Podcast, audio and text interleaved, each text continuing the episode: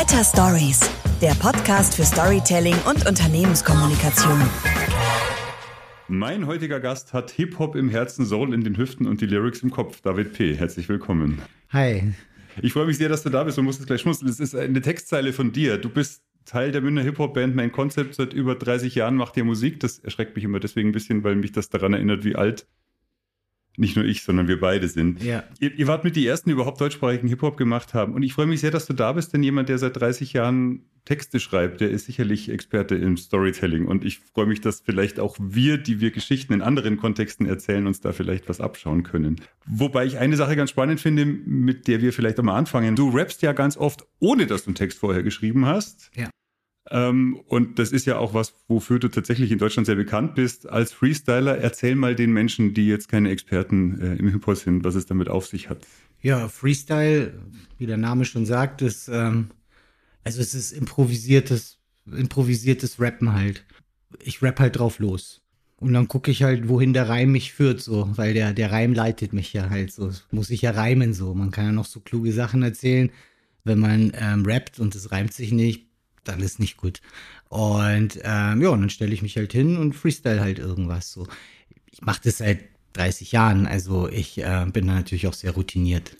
Kannst du was freestylen? Ja, klar. Ey, yo, yo, ähm, Podcast hier beim Philipp, kleiner Freestyle-Lyric, denn das ist hier der Spirit. Alle anderen Rapper mag ich nicht, die klingen billig, denn ich bin David P., MC ohne Limit. Dankeschön. Ähm, wirklich spontan, nicht abgesprochen vorher. Es gibt ja ganz viele Menschen, mit denen ich zusammenarbeite, die fürchten sich schon, wenn sie vor drei Menschen irgendwas präsentieren müssen, was sie sich komplett selber ausdenken können vorher und proben können, theoretisch. Ähm, du stellst hier auf die Bühne, überlegst dir in dieser Sekunde einen Text, der sich auch noch reimen muss. Wie kamst du dazu? Du machst das ja schon ein bisschen. Wie hat das Ganze angefangen bei dir? Also, keine Ahnung, ich war damals 13 sowas, als ich halt quasi Rap entdeckt habe. Zum ersten Rap-Sachen gehört, natürlich äh, Sachen aus Amerika. Fat Boys, Beastie Boys, Run DMC, Public Enemy und so. So Ende der 80er war das. Und hab sofort, sofort, nachdem ich das erste Rap-Lied gehört habe, habe ich dann ähm, auch selber Texte gleich geschrieben. So, äh, wenn man so will, war das auch Freestyle, weil da, weißt du, 13, da mache ich mir keine großen Gedanken. Ich habe halt das natürlich auf Englisch gemacht so und habe halt einfach das genommen, was sich reimt halt so. Ähm, insofern waren meine ersten Texte, wenn man so will, gefreestylt. Also ich habe einfach das, was mir eingefallen ist, habe ich aufgeschrieben und das war dann der Text so. Aber so richtig bewusst mit Freestylen habe ich dann so angefangen, da war ich so 15 da hatten wir die Band schon gegründet, Main Concept. Also ich habe dann 1990 war das, da war ich 15, und Glam, mein Producer und mein DJ explizit kennengelernt, haben dann die Band Main Concept gegründet und dann hatten wir die ersten Auftritte und so. Und da war mein, ich sage immer mein Mentor, Rio Lobo, auch so ein Rapper aus München hier, der war ein paar, paar Jahre älter als ich. Ich war 15, der war vielleicht 17 so. Und der hat dann immer gesagt, so, ja, ein richtiger Rapper muss freestylen können, so. Weil ähm, man muss auch sagen, damals in Anfang der 90er, als, als äh, da war die Hip-Hop-Szene sehr klein und es hat sich alles in Freizeitheimen abgespielt. so. Und die Stimmung war mitunter aggressiv, alle gucken böse so, jeder ist der Geilste, keiner anderer kann rappen außer demjenigen selbst und so. Und dann kam schon immer vor, dass dann einer auf die Bühne kam und einem zum Battle rausgefordert hat. So. Und wenn man dann natürlich nicht freestylen kann, dann ist schlecht so. Und da habe ich dann tatsächlich auch auf Englisch damals mit dem Rio Lobo immer gefreestylt halt. So, immer gefreestylt, gefreestylt, gefreestylt. Ja, und dann so 91 habe ich dann angefangen, auf Deutsch die Texte zu schreiben, habe natürlich immer weiter gefreestylt. Und dann so, von wann das so ab vielleicht 96, 97, habe ich dann so exzessiv gefreestylt. So, und zwar so, dass es ähm, Teil unserer Show wurde. Das heißt, unsere Show lief so ab, klar unsere Lieder mit den geschriebenen Texten und dazwischen halt immer irgendwelche Freestyle-Parts auf irgendwelche Beats, auf irgendwelche Instrumentals, sodass die Leute irgendwann gar nicht mehr gecheckt haben, wann, was ist jetzt Freestyle, was ist Text, weil das so alles ineinander überging. Und ähm, ja, und dann ähm, habe ich das immer gemacht, exzessiv gemacht so und habe mir da quasi auch einen Ruf erworben, habe so ein paar Freestyle-Battles gewonnen. Und das ist immer noch so, dass ein großer Teil unserer Show halt Freestyle ist so. Und das kommt immer gut an, weil die Leute, es ist halt auf die Situation, es ist äh, äh, spontan, es ist immer individuell und dadurch ist es halt auch unterhaltsam. Wenn du jetzt nicht gerade zu einem Battle herausgefordert wirst, könnte man ja auch glauben, du hast das vorher doch schon alles überlegt. Und, aber es ist komplett spontan oder was ist da Vorbereitung und was nicht und was überlegt man da vorher? Es ist ja wahrscheinlich nicht nur Erfahrung, sondern. Ja, also ich habe natürlich also pass auf, ich habe ein großes Repertoire einfach an Reimen halt über all die Jahrzehnte halt so. Und ähm, darauf greife ich halt immer wieder zurück. Und manchmal kann ich so besser drauf zurückgreifen, habe so einen besseren Zugang zu dem Hirnareal, wo mein, mein Reimrepertoire drin ist. Und manchmal auch nicht so. Aber es reicht immer, dass es souverän ist halt so. Klar, wenn ich dann, keine Ahnung, in, in, in der Stadt bin, dann überlege ich mir dann so, ah, okay, Hamburg, was, so ein paar Reime einfach so. Aber am Ende kriege ich die sowieso nie so hin, äh, wie ich sie mir überlegt habe, so, weil dafür sind sie nicht gut gemerkt halt so, weil es zu frisch ist einfach und dann und dann kombiniere ich es halt dann doch irgendwie neu zusammen so.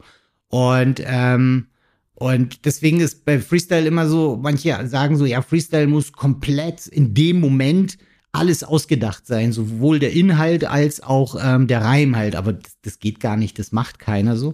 Das heißt, ich habe so ein Repertoire, auf das ich zurückgreifen kann. Immer wieder stehe ich da, rap drauf los und, und dann gibt's so diese, diese Momente, wo ich dann mit dem großen Ganzen verbunden bin, wo, äh, wo Gott mir dann die Texte eingibt. So. Das heißt, ich rap irgendwas, wo ich mich dann selber nachher drüber wundere, wie mir das jetzt eingefallen ist oder wie ich das hingekriegt habe. So. Und das sind dann sozusagen dann eben so diese, ich nenne es dann eben die metaphysischen Momente halt so, wenn ich sozusagen, ich bin dann nur noch das Medium halt so und es durchfließt mich so. Und für diese Momente äh, lohnt sich's immer, weil die sind, wie soll ich sagen, die sind spiritueller Natur. Aber es geht ja nicht nur um den Reim. Also ich kann mir natürlich vorstellen, dass man ganz viele Reime einfach dann irgendwo abgespeichert hat. Das andere ist ja, man muss ja einen Satz bilden, der grammatikalisch irgendwie noch richtig ist. Und den Satz Anfang, tue ich mir ja schon schwer, wenn ich so ein Interview führe, manchmal einen Satz zu Ende zu bringen, den ich irgendwie angefangen habe, unfallfrei. Ja. Natürlich ähm, ist es manchmal eben nicht unfallfrei, aber das gehört dazu. Also man muss, auch, manchmal stehe ich da und dann fällt mir kein Reim drauf ein, so. Und dann sage ich irgendwas, was sich nicht reimt halt so. Und ähm, ja, das, damit muss man umgehen können, das gehört dazu. Und das ist ja auch lustig so. Das ist ja für den, für die, für, auch für die Leute so, dann, dann sehen sie eben, dass das jetzt eben gerade in dem Moment passiert so. Und ich sage immer, wenn man, wenn man freestylt quasi vor großem Publikum, dann äh, darf man keine Angst haben, sein Gesicht zu verlieren. So. Und deswegen freestylen ja die meisten nicht. Die haben halt dann Angst, dass ihnen nichts Gutes einfällt. So, das muss cool sein. Das muss nicht unbedingt gut sein. So. Und wenn das passiert, dann passiert es halt. Ich meine, dann sind halt 99 Prozent ist Dope und ein Prozent ist halt ein Scheiß so. Aber ähm, das, das passt schon, das gehört dazu. Ein paar Gedanken vielleicht dazu. Eine wichtige Sache, die ich ja meinen Kunden immer sage, wenn es um das freie Sprechen geht, also um das freie Vortragen von Geschichten, ähm, dann ist eine ganz wichtige Regel ist, sag, was du denkst und denke nicht darüber nach, was du sagst. Soll heißen, ich sage in dem Moment, so wie du das auch sagst, ich lasse mich von den Reimen leiten, ja. Also das, was in meinem Kopf kommt, das spreche ich aus. Und ich fange nicht an, eine zweite Spur in meinem Gehirn, ein zweites Hirnareal damit zu belasten, mir ständig selber zuzuhören und zu überlegen, war das jetzt gut? Was müsste ich denn noch sagen? Was habe ich mir eigentlich alles vorgenommen? Komme ich gut an? Hat das gut funktioniert? Wie, wie reagiert das Publikum auf mich?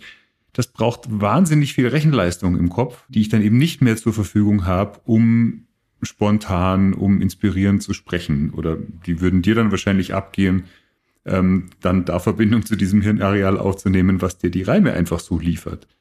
So, und dazu gehört eben zwei Dinge. Erstens, ich muss sehr, sehr viel üben. Du sagst, du hast das 30 Jahre gemacht, hast ein riesiges Repertoire an Reimen, die dir einfach zur Verfügung stehen. Also ich muss einfach ganz oft mal über ein Thema gesprochen haben, es vorher auch mal durchgedacht haben, in ganzen Sätzen, nicht nur in Stichpunkten aufgeschrieben haben, so dass ich dann da wirklich hinkomme an dieses Hirnareal, was mir quasi diese Sätze einfach liefert ohne darüber nachzudenken, eben die ganze Zeit, war das jetzt gut, so. Und das zweite ist dann vielleicht auch, wenn du sagst, boah, wenn das jetzt mal der ein oder andere Reim auch in die Hose geht, ist auch nicht so schlimm. Also auch drauf zu scheißen auf gut Deutsch, wenn es mal nicht total perfekt ist. Denn in dem Moment eben, wo du die ganze Zeit drüber nachdenkst, ist das jetzt perfekt, ist das das Allerbeste, was ich jemals gemacht habe, wird's ja erst recht scheitern, weil du dich dann ja nicht mehr in diesem Moment so von den Reimen leiten lassen kannst. Das würde vermutlich nicht funktionieren, wenn du nebenbei noch über nee, nee, das, das, geht nicht. Ich meine, das gilt ja, was du jetzt sagst, würde ja auch für die geschriebenen Texte gelten halt. Und äh, ich denke währenddessen natürlich, also generell, wenn ich auf der Bühne stehe, nicht drüber nach, wie das ankommen könnte, denn ich weiß, wie es ankommt. Ich bin cool so. ich kann das und ich bin souverän. Und äh, das steht außer Frage. Ja, also das wäre wahrscheinlich tatsächlich, was man sich mitnehmen kann. Also einfach üben, ausprobieren, sich Dinge vorher durchdenken, dass sie dann eben routiniert kommen und dann aber währenddessen halt die Situation genießen und äh, ja, sich darauf einlassen. Ja, klar. Äh, was macht überhaupt einen guten Text aus, deiner Meinung nach? Also es sind ja nicht nur Rap-Text oder Rap-Texte, ja. Also ja, das sind ja mehrere Ebenen. So zum einen haben wir quasi den Inhalt so, also was erzählt mir der Rapper da? Das zweite sind natürlich die Reime und da geht es jetzt nicht darum, dass, dass es sich reimt so, das ist ja die Grundvoraussetzung. Das ist ja wie wenn man von einem, keine Ahnung, 100 Meter Läufer sich drüber freut, dass er überhaupt gehen kann, halt so ungefähr. Also, weißt du, ich meine, also das heißt sozusagen, die Reime müssen schon cool sein, anspruchsvoll sein, immer nach Möglichkeit zweisilbig und solche Sachen. Und dann natürlich muss es ja auch gut klingen. Das heißt, man muss das auch flowen können irgendwie. Und das sind eben so die, die drei Sachen, die einen Text gut machen. So Inhalt, was, was erzählt er mir da? Ist es klug? Ist es inspirierend? Ist es ähm, was Neues? Die Reime und natürlich der Flow. So. Wie wichtig ist die Story? Also es gibt ja, man hat das Gefühl ja schon auch Rap-Texte, wo es so ein bisschen an der Story fehlt. Also es kommt drauf an, weißt du, ich, ich finde, so ein Rapper muss natürlich mehrere Sachen drauf haben. So. Also Story wäre, ich erzähle eine Geschichte halt so. Also dann ist es eine zusammenhängende Geschichte, die man halt in Reimform erzählt. Slick Rick war damals so der, der Storyteller halt so zum Beispiel. Dann ähm, gibt es natürlich auch so, wie soll ich sagen, so politische Texte oder gesellschaftskritische oder wo man sich überhaupt mit einem gesellschaftlichen Phänomen, Problem und so auseinandersetzt. Und dann gibt's natürlich, und das ist halt der Klassiker und das macht am meisten Spaß, halt typischer Rap-Text, ich bin der Geilste und dann erklärt man halt in coolen Reimen, warum das so ist, halt so. Rap ist Musik so und es muss erst in erster Linie coole, coole Musik sein, halt so. Es, ich finde immer so, ich finde, also wenn ich Rap höre so äh, oder einen Rapper höre, dann ähm, will ich, dass der witzig ist, so im Sinne von, dass das Pointen sind und nicht nur so super bierernster, kluges Gelaber halt so. Und, und das muss halt flowen so, dass, dass wie er halt sozusagen, wie er die Wörter setzt und die ganze Rhythmik muss halt passen. Und wenn dann noch so ein paar Weisheiten dazwischen sind, so, dann äh, ist das natürlich cool im Sinne von Weisheiten, so, wo er irgendwas sagt, was für mich eine neue Erkenntnis ist. Zum Beispiel, ah, das habe ich so noch nicht gesehen, zum Beispiel. Aber du hast ja durchaus auch sehr gesellschaftskritische Texte, also. Ja, ja, die habe ich schon, aber ich habe auch meine David P., ich, ich bin der Bad Motherfucker und äh, zeig's euch allen Texte. So. Sprechen wir mal über einen Text beispielhaft auf eurem neuen Album, Der ich bin. Da geht es jetzt um deine Identität quasi und darum, dass man dich doch bitte so nehmen möchte, wie du bist und nicht sehen als wie viel Deutsch, wie viel Jugoslawe, was auch immer steckt in dir. Ja, nicht äh, wie auch immer, genau bitte? das. Nicht wie auch immer, sondern halt ähm, ähm, meine Eltern sind halt aus Jugoslawien. Nee, man kann ja, Gott weiß, äh, Leute in, in tausend verschiedene Schubladen stecken. Also nicht ja, nur ja, aufgrund klar. der Nationalität, Sowieso, deswegen, ja, also man, ja, man kann dich, und klar. vielleicht ist ja, keine davon irgendwie sinnvoll, sondern Sowieso man nicht, sollte genau. dich halt als Mensch äh, anschauen, darum geht's ja. Genau. Also, da, da gibt's zuerst mal den Wunsch, da was zu erzählen oder wie entsteht dann so ein Satz, also, also ein Text? Du, du hast die Idee, das nervt mich. Ähm, ja, also das ist quasi jetzt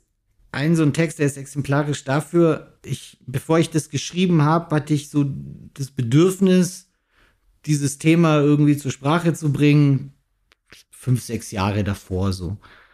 Weil mich das genervt hat, guckst du Talkshows, Klassiker, ich erzähl's immer wieder, aber er nervt mich so krass, der Markus Lanz und da ist irgend so ein türkischer Anwalt so und, und da muss der erstmal quasi sich rechtfertigen, was er zu Erdogan sagt, dass er zu den westlichen Werten steht, dass er Wahnsinn Glück im Leben gehabt hat, hier in Deutschland zu sein und Jura studieren zu können und überhaupt so sich bekennen dazu und Dankbarkeit zeigen so.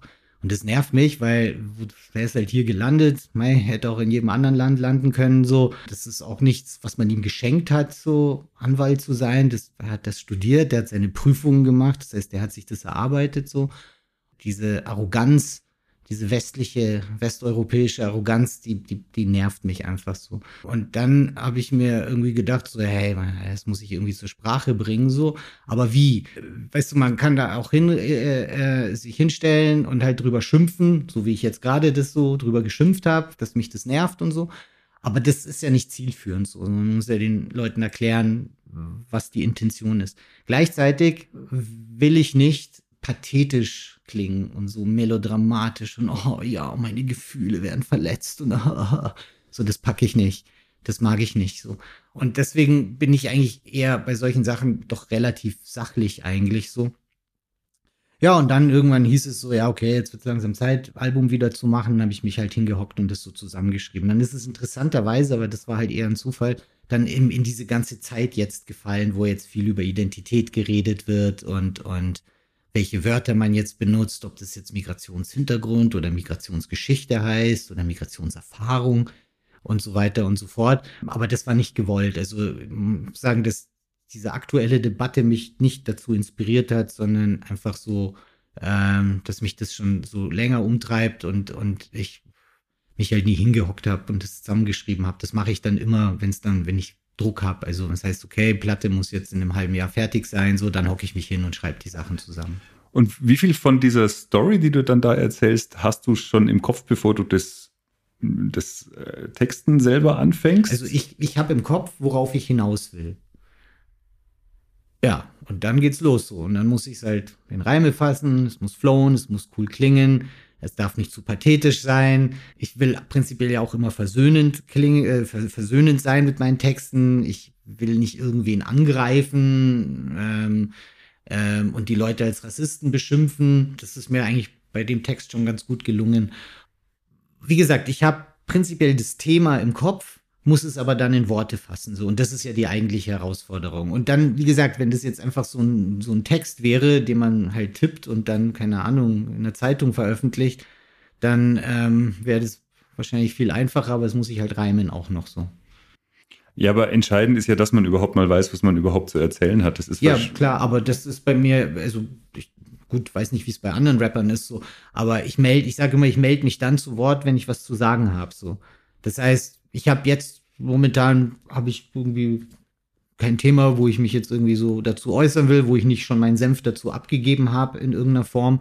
Und, ähm, und dann, dann schreibe ich auch nichts halt so. Das heißt, ich ähm, muss schon wissen, worauf ich hinaus will. Und das gilt eben für, für alle Texte, die ich schreibe.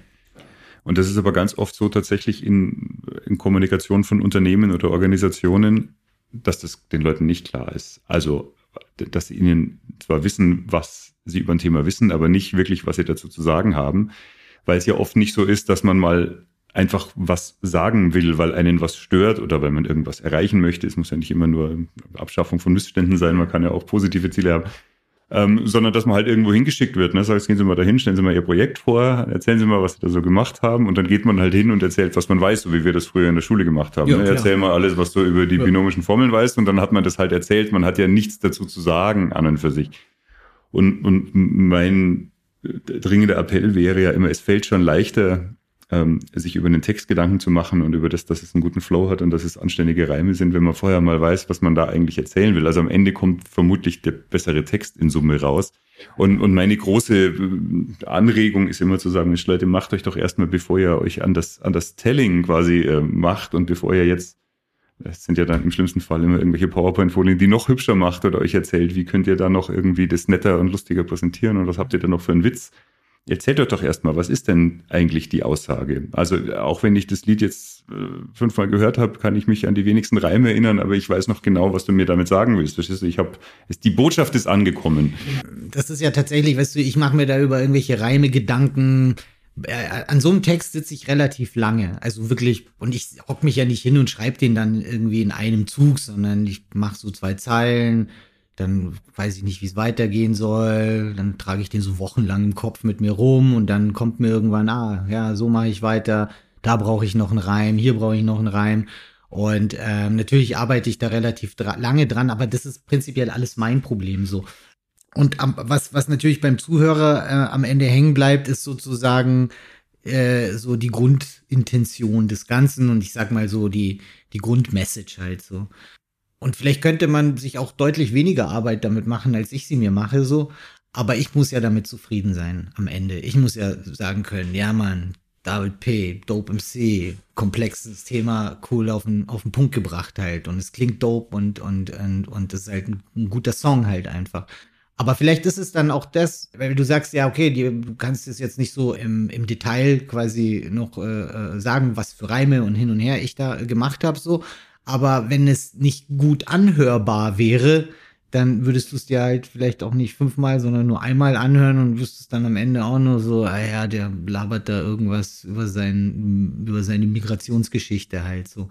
Insofern ist dann das Zusammenspiel oder das, das, das Gesamtwerk am Ende, bestehend eben aus Inhalt, Reimen, Flow und so weiter, dann eben doch wichtig, dass dann was hängen bleibt. So, weil wie gesagt, es ist immerhin, es ist Musik so, es sind Songs so und Songs müssen sich in erster Linie mal gut anhören, so, sonst sind sie schlechte Songs halt so, egal was die Ambition äh, des Songwriters ist.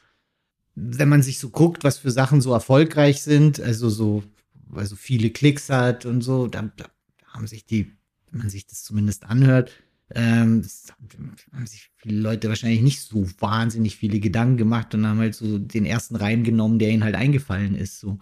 Aber das ist halt so ein Anspruch an mich selbst, das, das, das will ich nicht. So, dann bin ich selber nicht zufrieden damit und dann, und dann sagen die Leute, hey, coole Message. Und dann muss ich sagen, ja, ja, aber im tiefsten Inneren weiß ich, dass ich das dann so hingerotzt habe und dass das eigentlich kein cooler Song ist. Und damit will ich nicht leben müssen.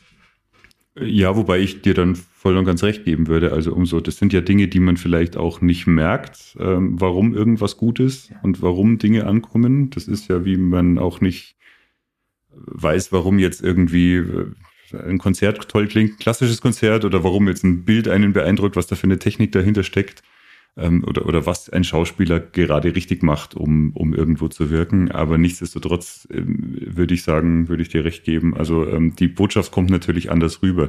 Mir ist nur immer wichtig, bevor ich an den 400. Reim schraube, sollte ich halt zumindest, wenn ich was sagen will, wenn ich einfach nur unterhalten will, durch lustige Reims, Reime und durch, ähm, durch meine Originalität in, in dieser Hinsicht, ist es ja alles schön und gut, wie du sagst, aber wenn ich irgendwas ähm, vermitteln will, dann lohnt es halt zuerst mal, denke ich, überhaupt eine, eine wichtige Aussage zu haben und die für ja, sich selber klar zu haben. Also man muss wissen, finde ich, worauf man hinaus will, so.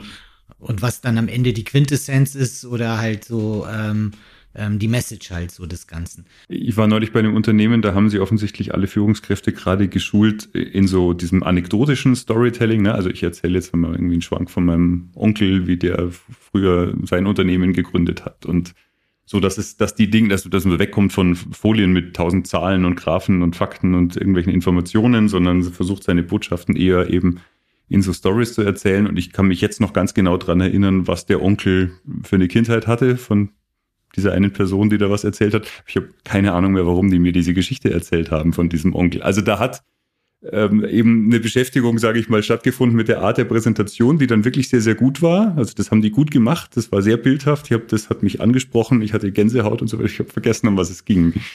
Ähm, wie gesagt, beim Rap ist es natürlich in Ordnung, wenn man sagt, ich schreibe so einen Text jetzt, ich will eigentlich gar nicht mehr, außer die Leute unterhalten. Aber wenn man eben was zu sagen hat, sollte man sich ähm, darüber Gedanken machen, denke ich.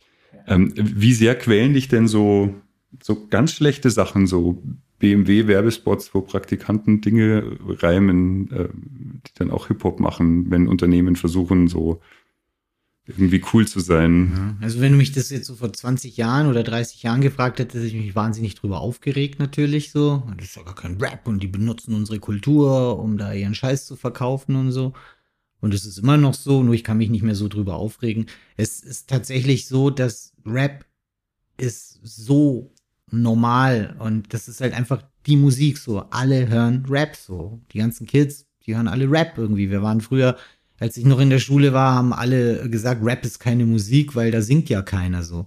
Das sagt heute keiner mehr. Das ist einfach so die gängige Musik. Naja, und dann, klar, kommt halt irgendeiner in der Werbeagentur auf die Idee, halt den Text halt zu rappen, so. Vielleicht ähm, hätte er vor 20 Jahren das mit einem Techno-Beat gemacht, so. Dann war das halt sozusagen das, was alle gehört und gemacht haben. Und ähm, es ist sozusagen natürlich nicht, es ist kein Rap, nur weil irgendeiner da rhythmisch äh, Reime aufsagt auf irgendeinen Viervierteltakt. So, deswegen ist ja kein Rap. Rap ist ja äh, äh, ist mehr als nur äh, Sprechgesang. Und es ist natürlich Scheiß so und es ist auch insofern für mich kein Rap, so es ist von mir aus gerappt, aber es ist kein Rap. Und, und damit muss man halt leben so. Es ist einfach, wenn, wenn, wenn die Musik so populär ist und so das Top-Thema ist, dann ähm, ist es natürlich naheliegend, dass, dass sie dann eben auch in irgendwelchen Werbespots dann benutzt wird. So. Also ich musste da gerade denken, ich weiß nicht, ob du das kennst, es gab so einen BMW-Spot vor, bestimmt schon acht Jahre her, wo die Praktikanten dann selber gerappt haben, so Sachen wie hinter BMW steckt ein Unternehmen mit Herz, ungefähr auch so. Ähm, wir sind individuell und nicht Kommerz und solche Sachen, was natürlich inhaltlich schon totaler Käse ist. Und was wirklich dann auch ähm, natürlich für entsprechende Shitstorms gesorgt hat. Was würdest du Leuten ähm, raten, wenn, wenn sie, wenn sie Hip-Hop nutzen wollen in, solchen Sachen? Sollen sie es dann wirklich anständig machen, sich jemanden nehmen, der sich damit auskennt?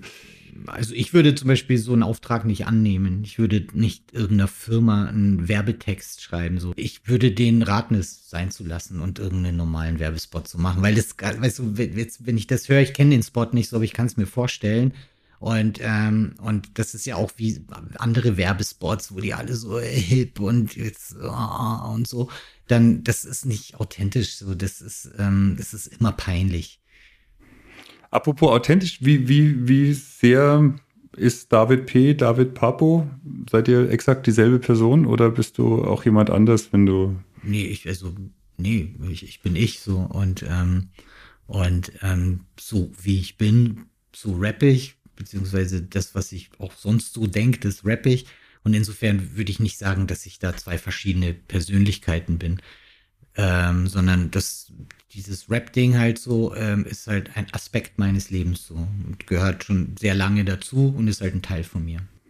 Also kann man gar nicht sagen, du bist im echten Leben Arzt, weil du bist einfach beides. Nee, nee, ich bin Arzt und ich bin Rapper irgendwie und gerappt oder rappen tue ich ja, seit ich gesagt habe, seit ich 13 bin und Arzt bin ich nicht, seit ich 13 bin. So irgendwann habe ich halt studiert und dann bin ich halt Arzt geworden. So.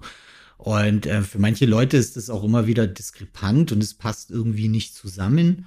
Hm, wenn ich aber Arzt wäre und Geige spielen würde oder Klavier spielen würde, dann würde das für die Leute irgendwie schon zusammenpassen. Also wenn du jetzt zum Beispiel einen Arzt kennst, der auch von mir aus im Ärzteorchester spielt, Geige, dann würdest du nicht sagen, oh, komisch, das passt ja gar nicht zusammen. Das sind ja zwei verschiedene, sie führen aber ein Doppelleben so. Ähm, das ist halt einfach, weil die Leute ein bestimmtes Bild von Rap haben halt so und von Hip-Hop. Und ähm, wie gesagt, ich, ich, ich mache das eine und ich mache das andere. Nee, meine Frage war auch ein bisschen deswegen, weil weil ich es halt sehr schön finde, dass man sehr, sehr wohl logischerweise ja ähm, Arzt sein kann, der seinen Patienten nicht ständig was vorrappt und aber nichtsdestotrotz. Das ist auch so ein Klassiker. Ja, ja, genau. Und, und natürlich aber auch Rapper, weil ähm, also diese Authentizität an sich ist ja das eine, aber ähm, für mich ist ein Ideal in der Kommunikation immer diese Stimmigkeit, also in Übereinstimmung mit dir selbst und der Situation. Und du bist derselbe, aber du bist natürlich ein anderer, wenn du in der Praxis bist, als wenn du auf der Bühne bist. Aber das, deswegen musst du keine Rolle spielen. Nee, natürlich nicht. So, ich spiele als Arzt keine Rolle, ich spiele auf der Bühne keine Rolle und ich spiele jetzt auch keine Rolle, wenn ich bei dir im Interview bin, sondern ich, ich laber halt das, was ich immer laber. Halt so. Genau, aber du bist hier vielleicht auch anders als in einem anderen Interview, weil du da, keine Ahnung, anderes Vorwissen annehmen kannst, wie auch immer. Aber was man ja tun sollte, meines Erachtens, ist eben die Authentizität nicht überbetonen, weil dann ist man auch ab und zu vielleicht daneben, wenn man das Gefühl hat, man nimmt auf die Situation jetzt gar keine Rücksicht, dann ist es vielleicht auch mal unangebrachten Verhalten, also wenn man es übertreibt äh, an dieser Stelle und wenn man halt die Situationsangepasstheit übertreibt, dann ist man halt nicht mehr man selbst. Und mein Rat ist eben immer zu sagen, naja, natürlich bleib du selbst, aber ist ja völlig klar. Äh, du bist äh, zu Hause mit deinen Kindern äh, anders als in der Praxis, anders als auf der Bühne. Und auf der Bühne in dieser Stadt auch nochmal anders als auf der Bühne in einer anderen Stadt. Ne? Also die, die Situation wahrzunehmen und, und auf sie einzugehen und in dieser Situation man selber zu bleiben, das wäre ja so das große Ideal. Genau. Schön, dass du so nix ähm, wie sehr quälen dich so, so ganz schlechte Reime in so Kinderbüchern beispielsweise? Du hast es länger nicht vorgelesen, aber ja, oder auch an so, an so, an so Toilettenschildern, um das Klo nicht zu bespritzen, dürfen bei uns auch die Männer sitzen und solche Dinge. Kennst du den auf dem Klo, da sitzt ein Geist, der jedem, der zu lange scheißt, von unten in die Eier beißt. Ja, aber das ist halt ein Flow, verstehst einer du? drunter, ja. äh, äh, mir hat er noch nicht reingebissen, ich habe ihm auf den Kopf geschissen. Das ist, das ist witzig, weißt du. Ja, aber das, das ist, das hat ja, einen, also das hat ja einen Rhythmus. Ja, Dann klar. ist ja auch ein okayer Reim. Ja, und Es es hat eine Pointe. Halt Ja, ja, ja. Das, das ist ja, finde ich, immer wichtig so. Und wenn man auch so zum Beispiel, weißt du, so Liedermacher oder so, oder auch beim Gstanzeln und so, das sind ja keine komplexen, mehrsilbigen Reime so, aber die Pointe stimmt halt so. Und das finde ich ja ist ja immer das Wichtigste so. Dies, äh, ähm, irgendwann kam, wurde der Doppelreim Standard so. Ähm, also, dass es ein zweisilbiger Reim ist. Also müssen wir vielleicht kurz erklären. Jetzt, äh, ich habe mal bei dir Platten machen, Klammeraffen, Machenschaften, Jammerlappen. So. Genau, das sind gleich viersilbige Reime. Ja, gut, ähm, Also, ja, hm. ja, prinzipiell schon. Wir nennen das immer Doppelreim, weil sich sozusagen der erste Wortteil und der zweite Wortteil reimen, Klammeraffen, Machenschaften. Jetzt wird einer natürlich sagen, das reimt sich ja gar nicht so, Klammeraffen, Machenschaften. Weil man denkt, man muss Maus, Haus, Klaus Genau. Ja, reimen. genau. Aber das ist natürlich nicht so, sondern die Vokale reiben sich und dann hängt es davon ab, wie man es ausspricht, so und dann reimt sich das schon so. Ich nenne das immer akustische Täuschung, weil tatsächlich, wenn man die Wörter untereinander schreibt, dann reimen sie sich nicht, aber wenn man sie entsprechend äh, im Rhythmus ausspricht, dann reimt sich dann natürlich.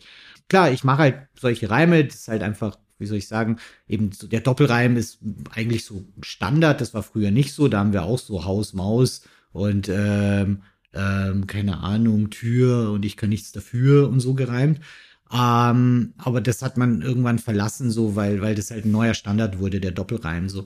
Aber trotzdem, wenn, es gibt einen Haufen Leute, die machen keine Doppelreime und, ähm, aber die Pointe stimmt so. Und, und ich finde ja so, wenn man irgendwas in Reim, als Reim sagen kann, dann hat es gleich so eine ganz andere Gültigkeit, weil äh, es äh, äh, ist dann gleich viel mehr eine Wahrheit, weil es reimt sich ja. Das heißt, es ist die logische Konsequenz aus dem, dass auf den ersten Satz dann der zweite Satz folgt, weil es sich ja reimt, als wie wäre es so vorgegeben halt so.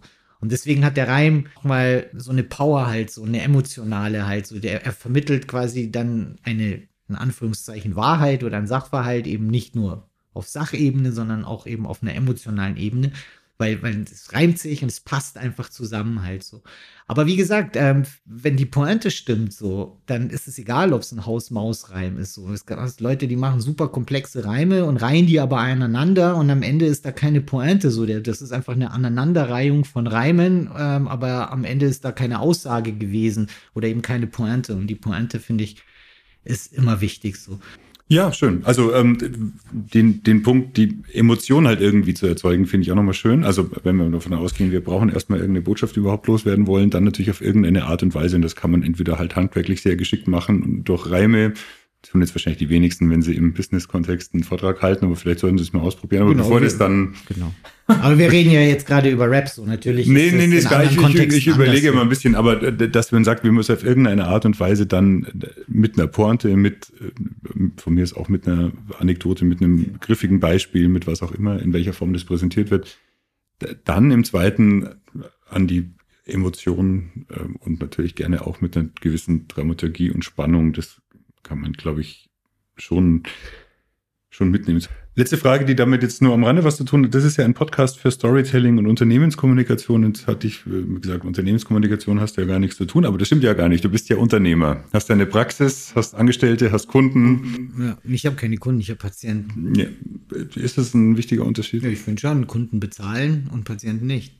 Nichtsdestotrotz, machst du dir Gedanken über sowas wie deine Kommunikation als, ähm, also natürlich, Als Arzt natürlich, klar. Ich, ähm, das, das ist ein großer Teil so. Und da habe hab ich ähm, auch äh, mich viel damit auseinandergesetzt, wie man Sachen den Leuten vermittelt, die Schwingungen zu catchen, die die Leute in den Raum bringen und solche Sachen. Also das ist ein großer Teil meines Berufs. Weil das Einfachste ist zu sagen, du hast einen hohen Blutdruck und jetzt musst du die Tablette nehmen. So, so läuft's aber nicht. Ähm, sondern jeder braucht quasi das auf eine andere Art und Weise mit anderen Worten ähm, und anderen Erklärungen vermittelt halt. also auch da lohnt sich auf das Gegenüber einzugehen und nicht nur immer dasselbe zu erzählen. Das Nee, das Hauptproblem funktioniert ja auch nicht. Das ist ja nur frustran halt so. Und es macht doch keinen Spaß, immer dasselbe zu erzählen. das, das Oder Hauptproblem auf ist, dieselbe Art und Weise es zu erzählen. Ja, das macht tatsächlich keinen Spaß. Also ich habe mal einen Vortrag gehört, ähm, also von jemandem, es ging es um irgendwie Innovation bei diesem Unternehmen und dann sagte dieses Vorstandsmitglied, ja, also äh, sorry, er ist gerade so ein bisschen abgelenkt, weil er hat den Vortrag wörtlich so schon tausendmal gehalten, wo ich mir gedacht habe, Alter, also erstens mach's halt nicht. Zweitens sag's doch dem Publikum nicht, langweilt mich gerade, weil es ist irgendwie kann ich schon auswendig. Genau, die hören es ja zum ersten Mal. Äh, die hören es zum ersten Mal, ja genau. Und man kann ja dann schon überlegen, okay, für dieses spezielle Publikum, da, den erzähle ich halt vielleicht mal ein anderes Beispiel als den anderen, weil es da besser passt und so weiter. Ja, ja, klar, das ist ja auch so bei, bei so Rap-Sachen auch so, weißt du, äh, es ist natürlich, ähm, wenn ich im, im, keine Ahnung, damals im Rathaus auftrete, über den Kreis Jugendring, irgendwas, Jugendkultur, bla bla bla, und dann kommen wir da als Rap-Gruppe hin, dann, dann rede ich anders, benutze andere Wörter, anderen Slang, anderen Fachjargon, ähm, als, als wie wenn ich vor irgendeinem so ultra realen äh, Hip-Hop-Publikum auftrete. Und das finde ich, muss man auch können, so man muss mit den, mit den Leuten mitschwingen halt so. Das, ähm, du kannst nicht irgendwie im Rathaus vor irgendwelchen Kulturleuten so auftreten, wie, äh, was weiß ich, in irgendeinem Freizeitheim, wo alle böse gucken, so. Das, also sowohl bei dem einen als bei dem anderen nicht. Das langweilt die Leute, die können sonst nichts damit anfangen und dann gehen die auch nicht mit dem Eindruck nach Hause, da eine coole Show gesehen zu haben. Und genau das habe ich vorhin gemeint mit dem stimmig, also situationsangepasst und wesensgerecht sozusagen, also Absolut, authentisch. Ne? Also natürlich. du bist ja nicht, musst dich ja weder für das eine noch fürs andere verstellen, aber du lässt halt äh, quasi. Du musst flexibel sein und halt auch ein Vokabular haben und zu wissen, wie redet man in dieser Situation, was für Wörter benutzt man ähm, und wie redet man in der anderen Situation. Das heißt, man muss halt, äh, ja, versatil sein, sprachgewandt so. Und, das, das ist ja wichtig, wenn man immer vor allen immer dasselbe labert, dann ist einem erstens selber kein Spaß, sehr langweilig, ist keine Herausforderung. Und dann, dann wird es eine langweilige Routine. Die Leute fühlen sich äh, dann nicht abgeholt, so wenn man nicht quasi nicht in ihrer Sprache im Sinne von deutsche Sprache, serbische Sprache, englische Sprache spricht, sondern in, in der äh, Sprache, in der sie reden und denken halt, also in den Worten halt. So. Und das ist schon wichtig, natürlich. Und in der Tat, also wenn ich mit meinen Kunden arbeite, dann ist ja immer die Empfehlung zuerst mal sich eben über die eigentliche Story Gedanken zu machen und das, was man eigentlich sagen will. Und dann in der Präsentation tatsächlich sich quasi für jede dieser Kernaussagen so einen ganzen Korb an Konkretisierungen, Belegen, Beispielen, was weiß ich, zu sammeln, die man dann eben situationsgerecht rausholen kann. Also so wie du sagst, ich muss natürlich, wenn ich viel mit Sprache arbeite und Hip-Hop mache, muss natürlich vor allem sprachgewandt sein.